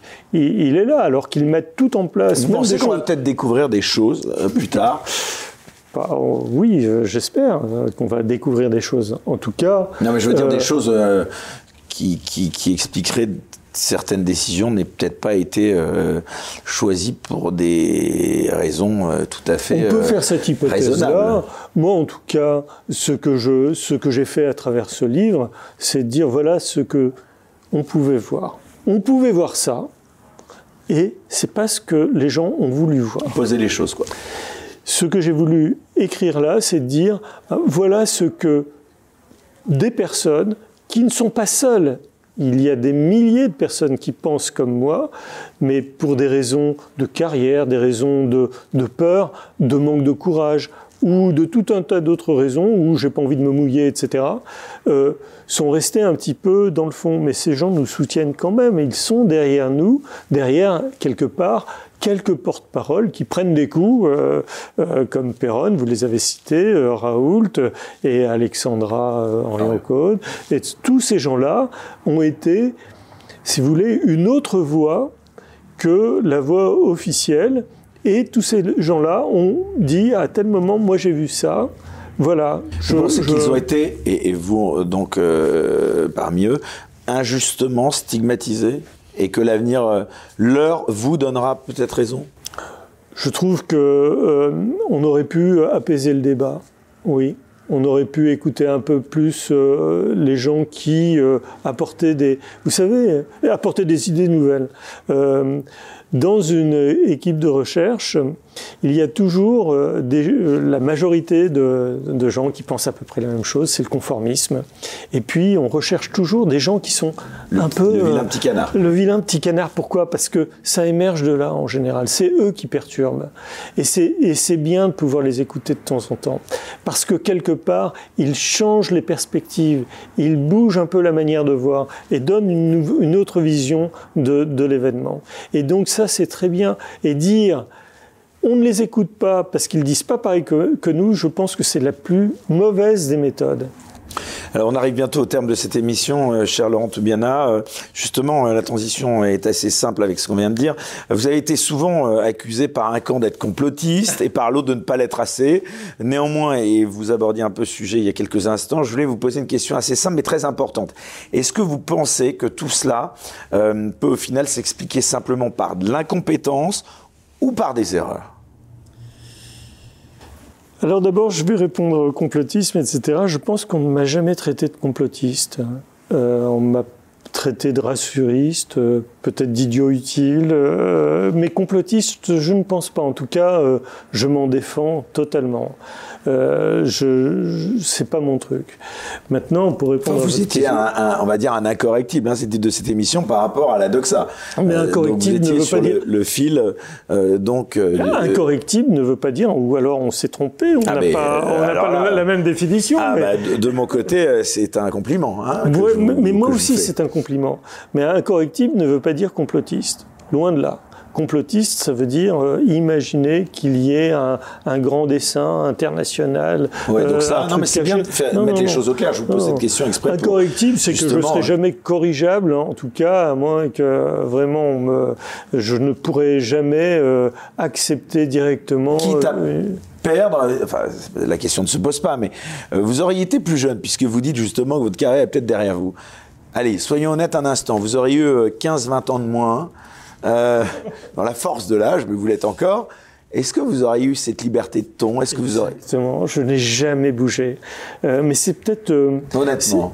Absolument. dit, voilà, Laurent, tu sais, tu vas peut-être prendre des risques par rapport à ta carrière. Mais euh, moi, je considère ne pas avoir eu de carrière. J'ai commencé ma carrière, euh, elle n'a pas beaucoup bougé. Euh, euh quand j'ai passé un concours de chercheur, j'étais tellement heureux de l'avoir obtenu que euh, quelque part, c'était pour moi le bâton de maréchal. Non, parce que vous faites quand même partie de l'élite, donc cette élite, bon, Évidemment, à un moment, quand on accède aux plus hautes marches euh, d'un domaine de compétences, euh, évidemment. Euh, Je suis incorrectible et probablement incorruptible là-dessus. Moi, j'ai des valeurs. Et probablement, ça vient. Vous voyez, au tout début, au tout début de mon livre, je raconte une toute petite histoire qui résume à peu près la situation. C'est une histoire très très personnelle qui relate le moment où je suis né, c'est-à-dire ma jeunesse, je fais partie de ce qu'on appelle la bof génération, les gens qui sont nés tout de suite après les 68 arts. Et ces gens-là, euh, en tout cas tous ceux que j'ai rencontrés qui avaient le même âge que moi, ont quelque chose en commun. Ils ont, euh, ils ont cette espèce de fibre un peu, un peu euh, pas révolutionnaire, mais on se laisse pas marcher sur les pieds, en gros. Euh, on avait des grands frères qui étaient euh, les 68 heures. Et tout ça avec le sourire. Euh, en plus, l'élégance. mais mais je pense que ça a une importance. Le moment de sa jeunesse a une importance. Et oui, je pense qu'on était, on avait à peu près les mêmes valeurs, en tout cas toutes. Ça vient d'où ça, votre éducation, vos parents? Non, je vous dis, on est des post-68 arts, c'est-à-dire ah les gens qui ont vu les grands là euh, euh, faire là, quelque part une forme de révolution euh, parce qu'ils croyaient en, en des, en des idées, si vous voulez, et nous, c'était gagné pour nous. Donc la liberté a été acquise, et quelque part cette liberté, il fallait la garder. Elle est en danger selon vous la liberté là? Ou elle a été à un moment donné? Je pense que la liberté, on peut la trouver justement, euh, cette forme d'incorrection, de, de, euh, c'est une forme de liberté. Euh, c'est une liberté. Et, si on ne la trouve pas, la liberté, c'est plein de choses. Euh, à un moment, là, ici, on nous l'a enlevé d'une manière violente. Du jour au lendemain, on n'avait plus le droit de circuler. Pour autant, ça ne nous empêchait pas d'avoir une certaine forme de liberté. Ailleurs, de penser autrement, c'est une liberté déjà. Donc, à tout moment, on peut trouver des espaces de liberté. C'est possible. Allez, moment de conclusion de cette émission. Euh, vous en parliez euh, d'ailleurs euh, en début d'émission. Est-ce que vous pensez, Laurent Toubiana, qu'il sera possible un jour d'apaiser cette société qui a été tant divisée par cette épidémie? Et est-ce que surtout vous pensez qu'on va en finir un jour avec cette épidémie de Covid-19 Alors d'abord, je ne pense pas que cette société est tant a été tant divisé que ça par cette. Euh, au contraire, les gens ont accepté. Euh, c'est ça, le, quelque part, la tristesse du, du, du truc, c'est que une immense majorité ont accepté ce qu'on leur a dit sans. Bah, en tout cas, Emmanuel Macron a été réélu, ça c'est factuel. Ah, et voilà. Euh, si vous voulez, cette société a, a subi des, choses qu'elle n'a jamais subies depuis que moi je suis né, en tout cas, depuis le début de la Ve République. Je pense que ces, ces deux années ont été probablement la plus grande souffrance pour la population française. La plus grande souffrance quand on globalise le truc. Donc on a eu la plus grande souffrance et les gens qui étaient à la tête du pouvoir et qui ont mis tout ça en place ont été réélus. Il n'y a pas de division dans cette. Euh, il y a des gens, effectivement, un certain nombre de gens, qui ont décidé que c'était pas si bien que ça, etc., et qui l'ont dit. Mais une grande majorité se sont pliés bien docilement à, euh, à, euh, à, ce qu'on leur faisait et, et n'ont pas tant râlé parce que justement derrière il y avait ce ressort énorme de la peur. Alors une question euh, rituelle finale que je pose euh, donc euh, à mes invités dans cette émission très régulièrement. Comment d'après vous, Laurent Toubiana, on parlera de cette époque dans les années, on va dire dans les prochaines années, mais je parle à une échelle de 20, 50 ou même 100 prochaines années? Je vous ai dit tout à l'heure que, que ce, ce truc-là si vous voulez, il y, a, une faculté de résilience. Euh, je vais prendre euh, des termes euh, un peu sur le bord, mais les, les, êtres humains et les sociétés ont des capacités de revenir. Et je, mon espoir, c'est que tout ça soit oublié. On le voit bien, dès qu'ils ont un tout petit peu de liberté, ils sont dans les cafés, ils sont joyeux, ils sont heureux. Et donc je pense que à terme, euh, ils y penseront et puis ils oublieront. Comme on a oublié beaucoup de choses. On a oublié la grippe de Hong Kong. Voilà, euh, on a oublié euh, des épidémies, on les oublie, et même si vous voulez, on parlait tout à l'heure de la peste, c'est un fantasme, mais ça laisse des marques, mais lointaine. Et je pense que au final, euh, c'est un événement qu'on finira par oublier, je pense. Eh bien, ce sera le mot de la fin. Merci beaucoup, Laurent Toubiana. Donc, on rappelle, euh, donc, pour les gens qui nous ont regardé et écouté, euh, donc, ce livre, donc, qui vient de paraître, donc, intitulé Covid-19, une autre vision de l'épidémie. Ils ne pourront pas dire qu'ils ne savaient pas. Ça paraît aux éditions L'Artilleur. Merci beaucoup de nous avoir fait euh, le plaisir et l'honneur de revenir pour nous présenter, donc, parmi les premiers, donc, cet ouvrage. Quant à nous, eh bien, on se retrouve bien sûr la semaine prochaine avec un nouvel invité incorrectible. Et comme je ne cesse de le dire chaque semaine, surtout, restez incorrectibles. Très bonne soirée à tous.